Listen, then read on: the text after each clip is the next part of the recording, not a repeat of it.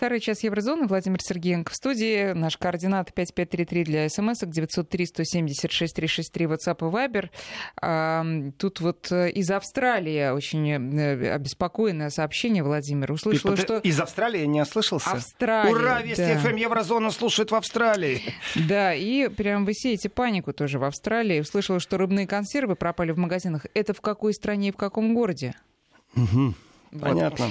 Да, а что еще тут э, спрашивают? Ну вот э, э, Зоя пишет из Москвы, что такое получается? Вот у всех беда, а в Америке опять все чисто. Да нет, не Зоя, чисто. Зоя, я вам отвечу. Вот мы озаботились информацией, и Катя принесла Э, свежие новости. В США больше 60. Вы говорите, что как-то странно, мол, в Азии болеет, юг России, Африка, а вот никогда в США. В, ши... в США э, больше 60, да, Катя? Да, 62 человек человека. заражены коронавирусом, у вас не актуальная информация.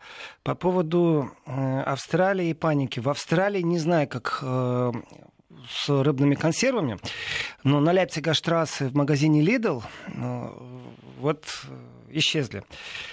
А в, в городе Берлине и вот вчера, Катя, вы не поверите, вы знаете, э, разговариваю с другом, который говорит, все, я еду в Россию, потому что немецкие больницы будут переполнены, будут э, проблемы, потому что ну, не готова Германия просто э, к такому повороту событий. Я говорю, а что, Россия готова? Вот я прямой вопрос задал. А он говорит, э, что если Германия не готова, вот кто знает Германию, то это уже катастрофа не в контексте там, паники или не паники, а это значит, что это системно не готово. То есть, если она готова, то системно готова. А если не готова, то системно готова. И почему ты в России, он говорит, потому что люди серьезнее. То есть почему он так воспринимает? Ну, второй, он сказал, что у него дети в Новую Зеландию хотят. Или в Австралию, в Новую Зеландию уезжать. Мол, там не до вируса, туда вирус не доберется. Я говорю, то оттуда возвращаться далеко, в случае чего. Вот. Ну, разговор не шутейный на самом деле был. То есть мы с юморком воспринимаем все это, но не шутейный разговор. Вот представьте себе просто, что на сегодняшний день, я сейчас о Германии опять, э, нужно информации, снабдить 170 тысяч частных практик врачебных, 170 тысяч. 20 тысяч аптек, 2 тысячи больниц, 14 тысяч учреждений по уходу за больными.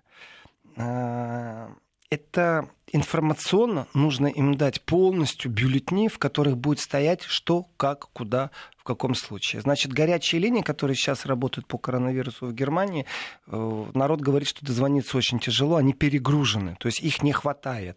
Горячая линия, это значит, человек э, перезванивает и спрашивает, и ему объясняют, знаете, так доходчиво, исходя из индивидуального разговора, то есть не просто напечатали на бумажке, а именно объясняют доходчиво, что, как нужно делать, что не нужно делать. Это показатель большой. И опять же, когда разговор идет о том, что каждая земля федеративная, федеральная земля может имеет свой план действий на случай эпидемии или на случай пандемии, э, смысл сводится к тому, что законом, действительно законом, на карантин посадить город – иногда просто нереально по закону просто. А иногда невозможно, потому что, например, э, армия не имеет права принимать участие в таких мероприятиях, только полиция. Тогда перекрывают основные дороги. И здесь совсем другие действуют меры предосторожности. И не только там закрывают школы, это когда вот ЧП начинается, режим ЧП, там мероприятия, на которых люди собираются. Если в Швейцарии сейчас запрещено больше тысячи, то в маленьких городах это бургомистр может все решить. Э, просто все мероприятия. Так вот, э, смысл сводится к тому, что нету вертикали. А по горизонтали каждый начинает придумывать свой велосипед. И вот сейчас нужно четко выстроить резко вертикаль. Я говорю сейчас только о Евросоюзе, только вот о Германии. Резкая должна быть вертикаль, как действовать, когда все не под контролем. Поэтому и кризисный штаб создан. Поэтому в этом кризисном штабе поддерживают полностью взаимоотношения с другими странами. Насколько все это серьезно? Уже серьезно. То есть заявление, что мы находимся там в начале эпидемии, это уже заявление.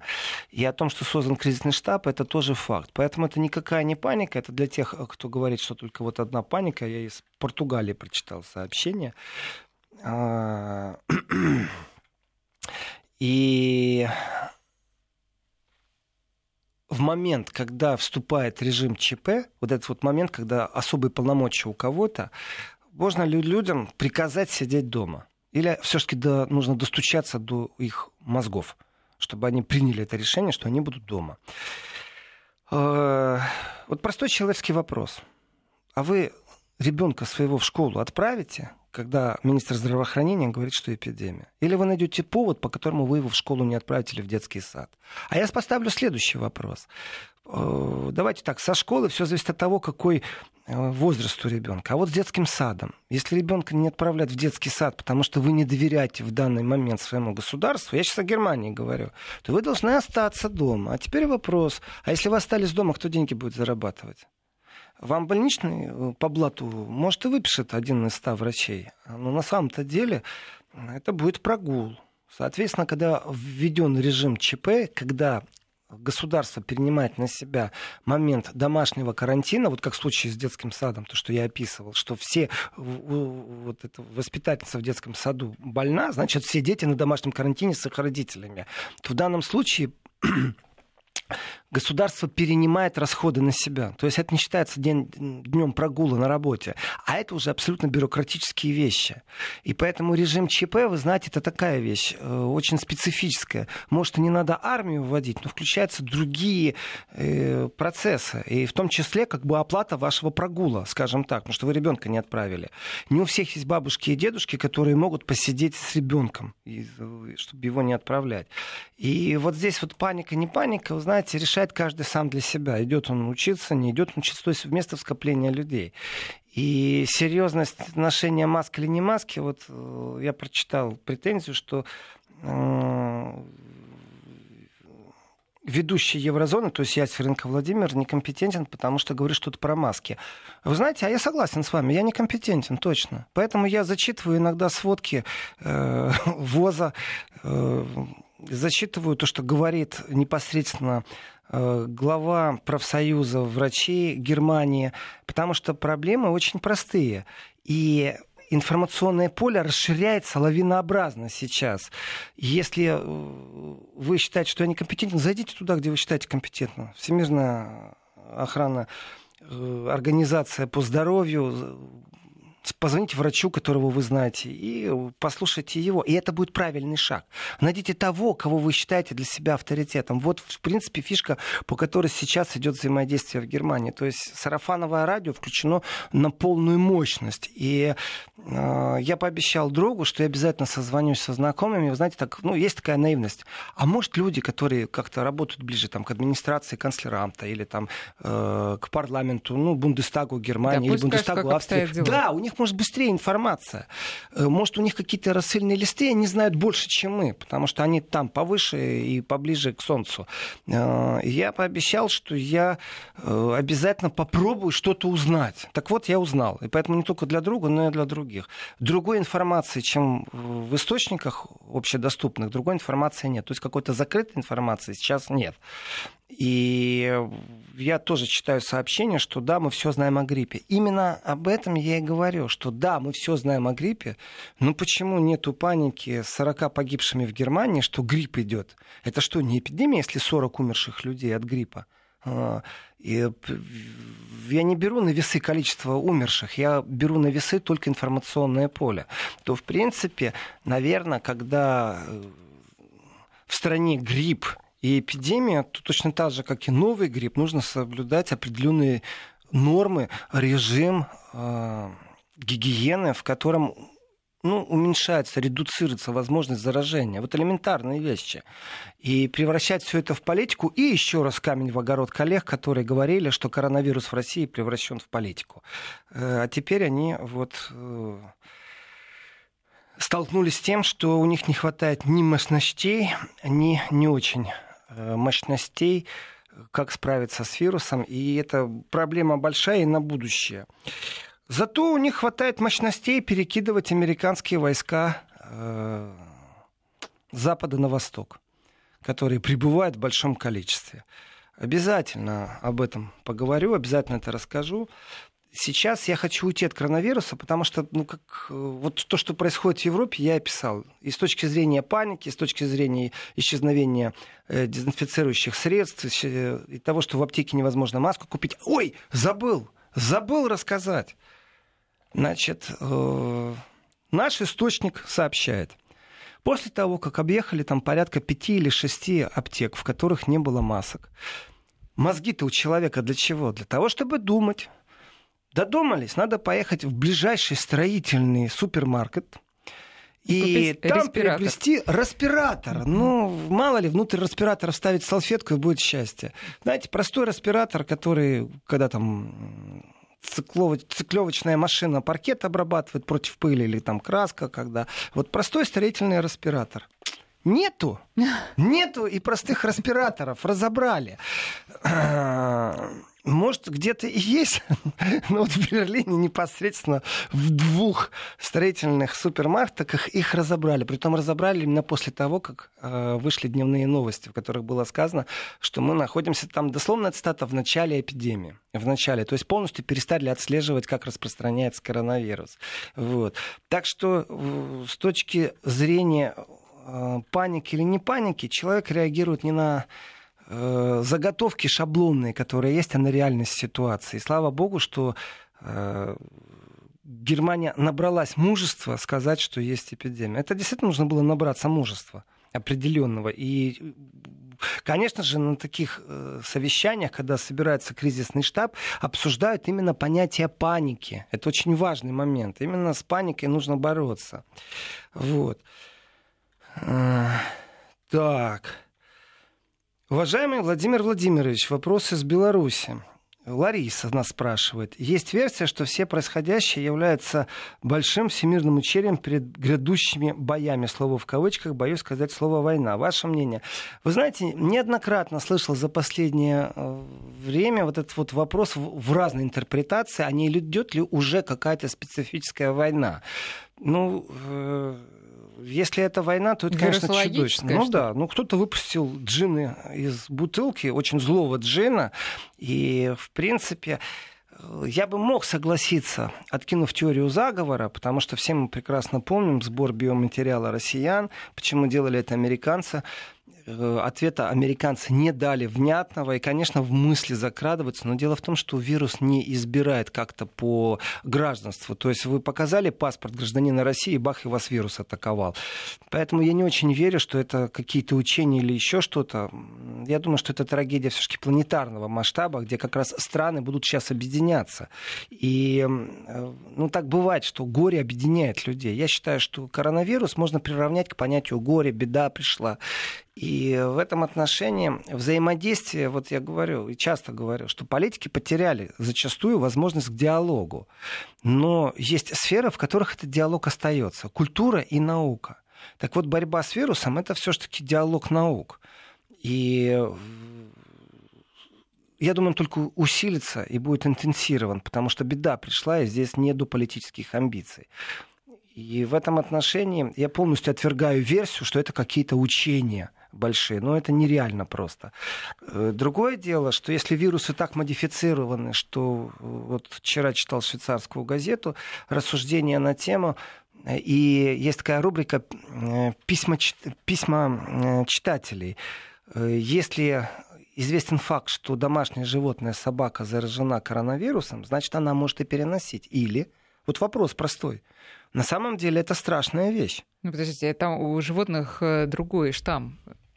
Нет. У моего кота Сообщ... тоже коронавирус, между прочим, как недавно э, выяснилось. Владимир, ну, не так, отсядьте, человеку отсядьте подальше от меня. Нет, ну, конечно, это другой совершенно вирус. Э, нет, может быть, и этот ковид э, переносится животными, точнее, он точно переносится животными, может, он переносится и домашними животными, собаками и кошками.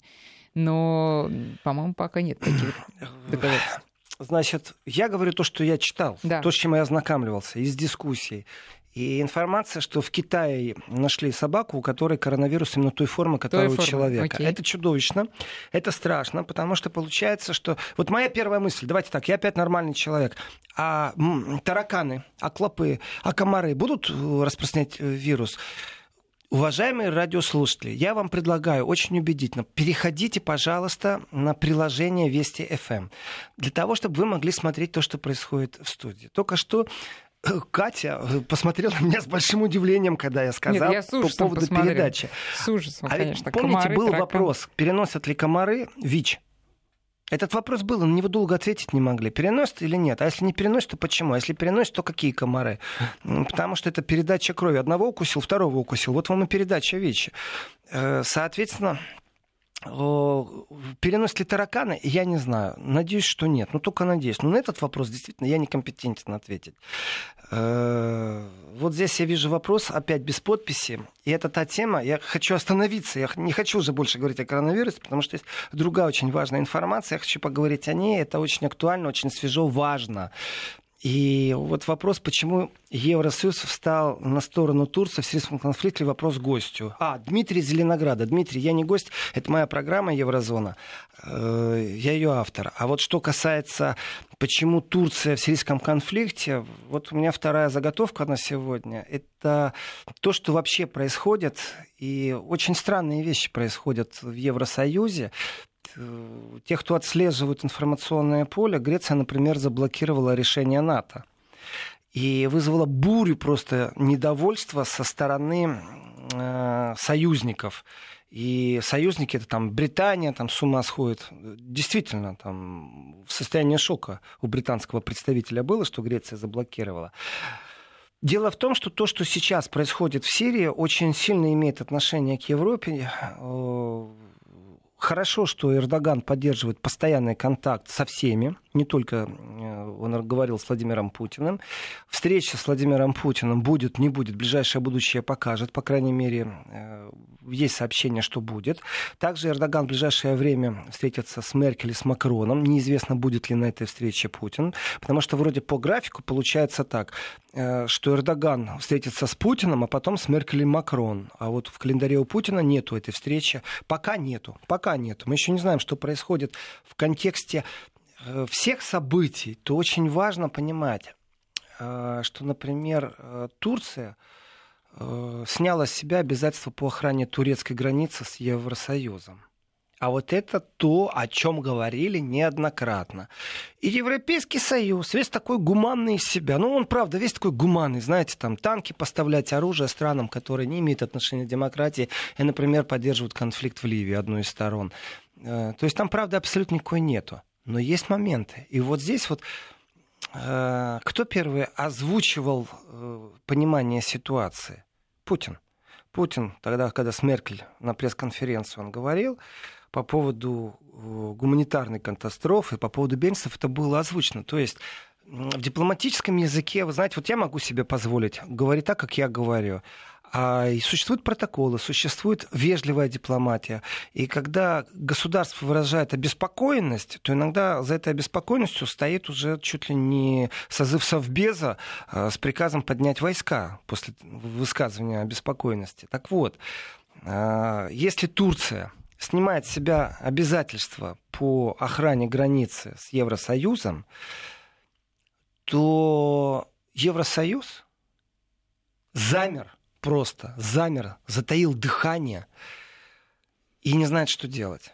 Потому что эта волна беженцев действительно может смести практически весь сегодня левацко-либеральный толк, который существует в Европе, и к власти придут консерваторы. Это полностью смена определенных режимов правительства в Европе. Вообще в Европе в целом? Э, в целом в Европе, потому что та волна беженцев, которая была в 15-м, дала повод для консерваторов, которые стали во многих странах второй, третьей силой, а иногда и входили в правительственные коалиции, то следующая волна это то, к чему Европа не готова вообще никак. Да, сегодня столько же беженцев, сколько в 2015 году, и начнутся действительно социальные брожения, социальные волнения. Еще неизвестно, кого от кого спасать надо будет. И поверьте мне, что европейское медийное поле сделало все возможное, чтобы европейцы не знали, что творится во французском лагере для перемещенных лиц, ну, для беженцев. Там вообще, знаете, как полиция стояла по периметру, никого не впускала и не выпускала. Почему? Потому что там свои правила выживания не жизни, а выживания внутри этого лагеря было. То есть какие права человека, э, какой уголовный кодекс, там все зашкаливающее было. Там люди просто жили по закону джунглей в этом лагере. Потом Франция приняла решение после того, как много-много-много правозащитников, и уже невозможно было заткнуть рот этим правозащитникам, стали говорить о чудовищных вещах, которые происходят в этих лагерях, то расформировали Но проблему-то не решили. Почему? Э, беженцы это люди, которые э, имеют навык выживания во враждебной среде. Поверьте, пешком или на попутках добраться из Сирии или там из Турции в Германию, во Францию, это длинный путь. И это люди не которые стоят со стаканчиками, знаете, есть такой стаканчик э, из-под кофе бумажный. У некоторых это инструмент зарабатывания денег. Ну, когда милостыню просят, э, как правило, возле входа и выхода в метро. Притом я говорю сейчас не о Москве, я говорю там о Берлине, о Гамбурге, о Мюнхене, о Брюсселе, о Страсбурге, о Риме. Везде мы увидим людей, у которых инструмент вот, зарабатывания — это стаканчик с кофе. Так вот, э, те люди, которые беженцы, они милостыню не просят. Если они есть хотят, они разобьют витрину и возьмут еду. Если они выпить хотят, они разобьют витрину и выпить хотят. Как говорят некоторые очень ради э, хотел сказать, радиоактивно опасные, токсичные политики, что если эти люди хотят женщину, они ее не спрашивают. И многие ставят вину, что не надо приписывать это всем беженцам. Не надо замалчивать, я скажу этим людям, которые говорят, что не надо приписывать. Есть проблема. Это люди с навыками выживания. И они плевать хотели на те законы в государствах, в которые они идут. Это большая проблема. Если миллион беженцев сейчас в Европу придет, то, в принципе, на первом месте, конечно же, Меркель, на втором кто-то другой. Но Меркель должна упрашивать Эрдогана и обещать вот сейчас Евросоюз, чтобы выплатили деньги и все остальное. 12.36 московское время. Еврозона продолжается. Владимир Сергеенко про э, кризис, новую волну кризиса в Сирии. Можно С точки потом... зрения Европы. Да, естественно. Э, и потом вот про Грецию отдельно, если можно. Да, да можно, да. можно. Вы мне Катя, контролируйте чуть-чуть, потому что могу увлечься. Ну, давайте про мигрантов э, продолжим. И забуду. Да. Вы я на часы мне строго покажите, и я тогда Хорошо. строго скажу и про Грецию отдельно. Э, хочу зачитать два комментария. Вот один Сергей нам пишет из Татарстана, что он позвонить не может нам. Сергей, не надо нам звонить, нам нужно смс писать. А вот из Германии сообщение, опять же, не подписано, не знаю кто. Эрдоган хорошо сыграл, теперь весь ЕС на его стороне. Беженцев Европа не потянет. Абсолютно правильно. Беженцев Европа не потянет по многим причинам. Одна из этих причин – это э, действительно политический европейский ландшафт, в котором невозможно сегодня тему беженцев обойти. Изначально, с точки зрения технологии, с точки зрения пропаганды, не стесняюсь этого слова, и с точки зрения откровенной лжи, то есть, когда пропаганда действует по принципу Министерства пропаганды, пусть будет больно тем, кто этим занимался в Германии, но Меркель сделала грубейшую ошибку, обманув свой народ. Э, как она это сделала? Это пусть на ее совести будет, и на совести ее правой руки, левой руки, которая занимается в администрации определенными вещами. Но дело в том, что весь мейнстрим э, населению Германии внушал две вещи. Первое, что мы справимся, это лозунг Меркель, Вишафен по-немецки прозвучало, и демонстрировали картины беженцев в виде детей и женщин, что не являлось правдой. То есть, когда на какой-то границе происходили события, где реально прорывались молодые люди возраста 20 до 30 лет, плюс-минус, полиция не могла им ничего делать, противопоставить, не могла ничего сделать против этого прорыва. И были э, приняты определенные меры, когда там Венгрия, например, предоставляла автобусы и говорила, так, все, перестаньте прорываться, вот вам автобус, мы вас просто через Венгрию провезем, и с другой стороны высадим, вон там Австрия, вон там Германия, туда идите. Э, то в этот момент в Германии вся пропаганда работала, весь мейнстрим, они забыли, что такое объективность после того, как Меркель сказала, что мы справимся с этим, они вызывали самое благородное чувство немцев, сострадание, которое есть у немцев, э, вызывали максимально в информационном поле, знаете, как э, на проявление. И немцы действительно в своем стремлении, реагируя на вот эту пропаганду, реагировали как люди с большой буквы. Они несли одеяло, они несли хлеб, воду. Вот чем могли, делились. И спортзалы в школах были переполнены беженцами. И простой немецкий человек приходил в эту школу, и, знаете, он ни имени, ни фамилии своего не оставлял. Он просто оставлял пакеты с едой, с теплой одеждой. Чем мог, тем делился. Это благородно, это достойно. Это народ. И абсолютно мерзко то, что делала в этот момент власти мейнстрим. Они объясняли, что прибыли в страну вот эти вот люди э, только определенного, знаете, такого вида дети со слезой на глазах. Вот как работал Минстрим. Э, а вот этих вот молодых ребят, которые прорывают границу и дерутся с полицией, они не показывали. А зато потом местные жители столкнулись, когда им поселили под боком э, беженцев, которые совсем не женщины с детьми грудными. И когда городской Wi-Fi, знаете, подключение к интернету на единственной площади э, бесплатен, и выясняется, что местные жители боятся по этой площади ходить, то, конечно, уже никто не верил в мейнстрим, и тогда вот стали кричать громко не стесняясь «Люгин пресса», «Люгин это ложь», и пресса это пресса, понятно. То есть лживая пресса, и возмущение было, есть, и оно в политическом ландшафте сыграло так, что некоторые партии, притом не только там альтернатива, которая третье место в парламенте по силе имеет, и которую мочат изо всей силы э, все остальные партии, но и даже радикальные партии на местах, там были даже моменты, когда, ну, действительно, я сказал бы, это не нацистская партия, почему ее никак не запретят НПД в Германии, э, национальная партия Германии, НПД это по-немецки аббревиатура, вдруг кандидат проходит там в местные земельные органы управления. Почему? Его народ избрал. Почему? Реакция, да, потому что это реакция на то, что происходит, и нету ответной реакции оттуда. Так вот сейчас, если начнется волна а Эрдоган уже сказал, что он не будет сдерживать. И у Эрдогана есть несколько аргументов. Аргумент номер один. Европа с ними рассчиталась еще и за предыдущую волну. Они обещали ему денег, просто денег, 3 миллиарда, они не, не выдали их всех. Там у них какие-то то задержки, то как типично европейцы. Если мы даем деньги, то мы ставим условия. Ты хочешь 800 миллионов? Ну, там выпусти из тюрьмы там, тем, кто борется э, с кровавым режимом Эрдогана. То есть все вот эти затяжки какие-то, политические переговоры, э, все это, конечно, Европа может себе позволить, когда все нормально. Но в данном случае у Эрдогана сильный рычаг – открыть границы. Не забываем, что то, что открыть границы Эрдоган может, а Греция, например, закрыла свой пограничный переход после того, как беженцы попробовали в него ворваться.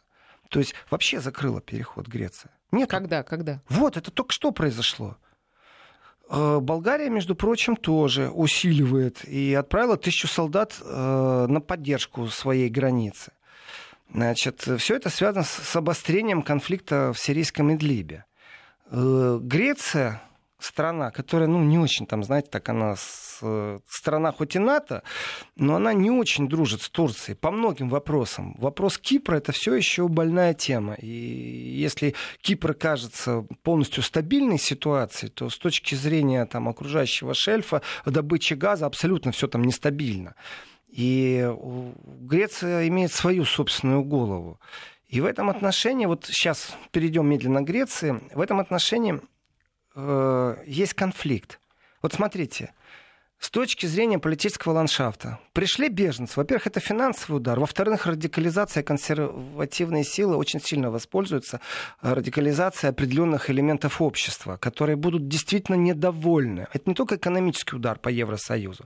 В Евросоюзе нет договоренностей, куда и как распределять, по каким квотам беженцев, которые э, доберутся до Евросоюза. По закону Евросоюза человек, который убегает от войны, получит там статус временного пребывания. То есть его обязаны накормить, напоить, предоставить медицинское обеспечение. Это очень важный момент.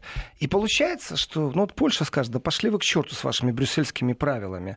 Э, кто принимать будет? Да и при том беженцы тоже не дураки. Они хотят туда, где пожирней, где э, еды побольше, где крыша потолще.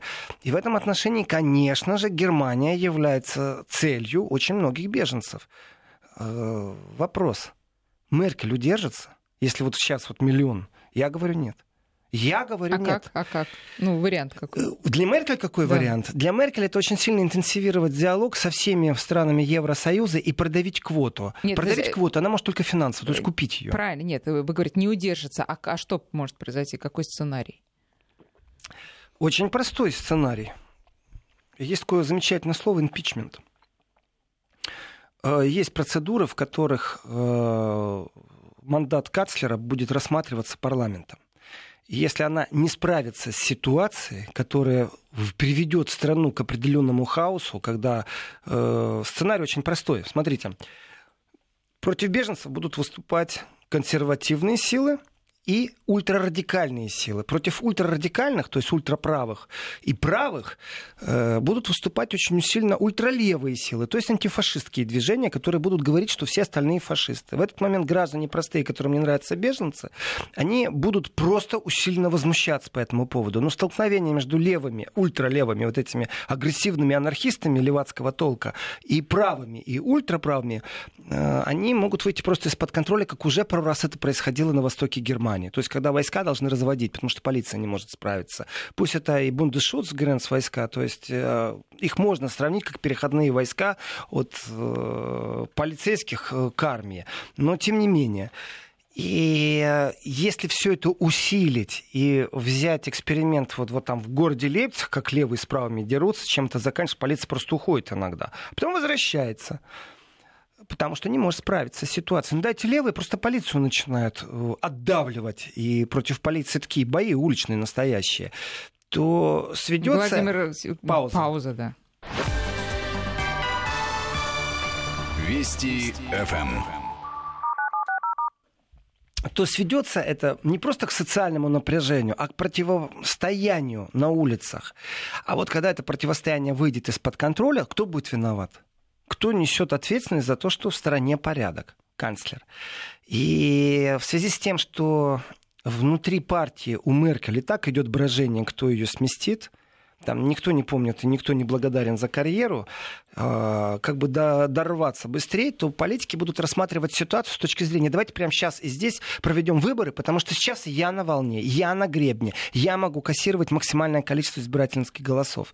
То в этом отношении политика беспощадная. И вывести Меркель за скобки – это мечта очень многих политиков, в том числе и у нее в партии.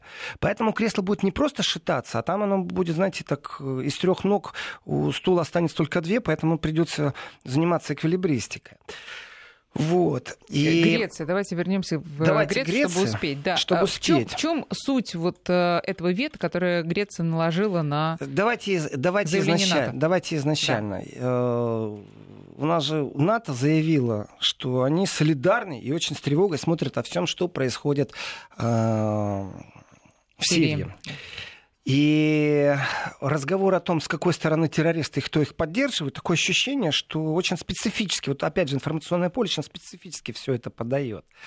И э, НАТО решило вдруг, что после заявления, что они смотрят за всем, что им надо всем со- собраться очень резко и принять определенную резолюцию, которая поддерживает Турцию. Другими словами, НАТО э, рассматривает вопрос, может ли НАТО войти в Сирию сейчас на помощь Турции или еще как-то, или поставить какие-то войска специфические, которые будут противостоять Сирии и России. Не забываем это, и России тоже. И дискуссия в этом отношении очень сильная внутри НАТО. Готовы ли, например, европейские истребители – Э, сейчас вылететь и в Турцию базироваться и помогать противостоять сирийским и российским истребителям. То есть готовы или нет? Для этого нужно принять определенную э, резолюцию. Потому что Турцию это никто не атаковал. Это Турция находится на чужой территории. То, что турецкие солдаты погибли, они не погибли, потому что кто-то Турцию атаковал, а потому что они были там, где находились террористы. Это очень специфический разговор. Так вот, постоянное представительство Греции э, в пятницу вечером наложило вето на заявление, которое НАТО хотели сделать в поддержку Анкары. И э, вот это вето, оно тоже очень специфическое, потому что не услышали то, о чем говорила Греция. Э, Греция имеет свой вектор, который очень важно Греции озвучить в контексте всего, что происходит. И министр иностранных дел Никас э, Дендиас дал указание своему представителю, то есть греческому представителю в НАТО, э, когда вот эти на уровне заместителей, постоянных представителей был согласован текст, что нужно сделать определенную ссылку, определенную ставку, которая не была принята. И именно из-за этого Греция наложила вето на весь документ. То есть услышьте, пожалуйста, сейчас Грецию, сказала Греция всем представителям НАТО. Э, в принципе, в принципе, инструмент ли это блокировки НАТО? Вот у меня первый вопрос был. Является ли Греция в данном случае союзником России? Абсолютно нет. Это абсолютно греческая история. У Греции много проблем, в том числе и с беженцами, которые могут прийти. У Греции своя история на границе, э, которую Евросоюз почему-то как-то игнорирует. Ну, я так скажу. Разговор длится уже больше года точно по поводу границы Греции. Вообще, как, как Греция, не богатая и не самая богатая страна Евросоюза, принимает беженцев. И почему вдруг Великобритания, Германия, США и Франция взбесились, то есть они реально взбесились на Грецию, там Греция сейчас находится под таким ужасным давлением, мол, как вы смели вето наложить, то получается, что комбинация, вот вся комбинация начинается так. Эрдоган имеет рычаг давления на Европу. В этом рычаге давления на Европу Европа прогибается, потому что очень боится и беженцев, и очень не хочет быть втянута в конфликт с Россией напрямую, появляется Греция, которая говорит, извините, момент, вы тут все такие все политизированы, а у нас есть наша греческая проблема. И начинает громко говорить, Греция еще вчера не была игроком в евросоюзном пространстве. Вот сейчас Греция начинает умело выкручивать руки той же Франции, той же Германии. Британия ручкой можно помахать, она там находится далеко от Евросоюза, Союза. И по поводу НАТО, ну да, на уровне там зампредов они могут там продавить, покричать. Есть четкое указание министра иностранных дел своему сотруднику, как он должен себя вести в НАТО. Соответственно, э, консультации будут продолжены. И Греция в этой ситуации, в этих политических консультациях получила как никогда большой рычаг воздействия на Евросоюз, что и абсолютно прагматично используют. И ну, молодцы, с точки зрения работы МИДа, абсолютные молодцы. Спросите меня, Катя.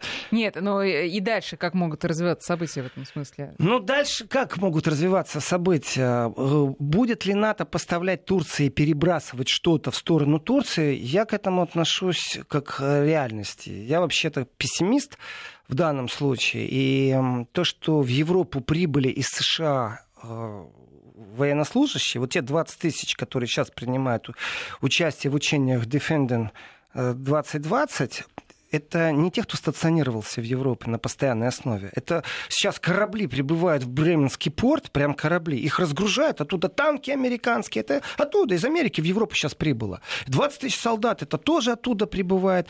А, большие самолеты приземляются в Германии, из них военнослужащие американские выходят, и они эти танки берут себе, они на них там у себя в Америке катались, теперь в Европе катаются. Куда они едут? Они едут на восток, в сторону России. Связано это как-то с Сирией? А почему нет? Я задаю простой человеческий вопрос. А почему нет? Нужно с этим считаться? Конечно, нужно с этим считаться. Включится ли НАТО? Вот здесь вот э, рассматривается другой вопрос. И в Германии, э, в Комитете по обороне, такой тоже существует орган, вопрос рассматривается по-другому. А действительно ли германская армия будет участвовать в этом всем в Сирии? Пока ответ мы не знаем. Но а считаться можно с любым сценарием. Об этом, я так чувствую, уже завтра. будет завтра. Да, Владимир Сергеенко вернется в студию завтра в 11 утра. Спасибо, Владимир. Спасибо.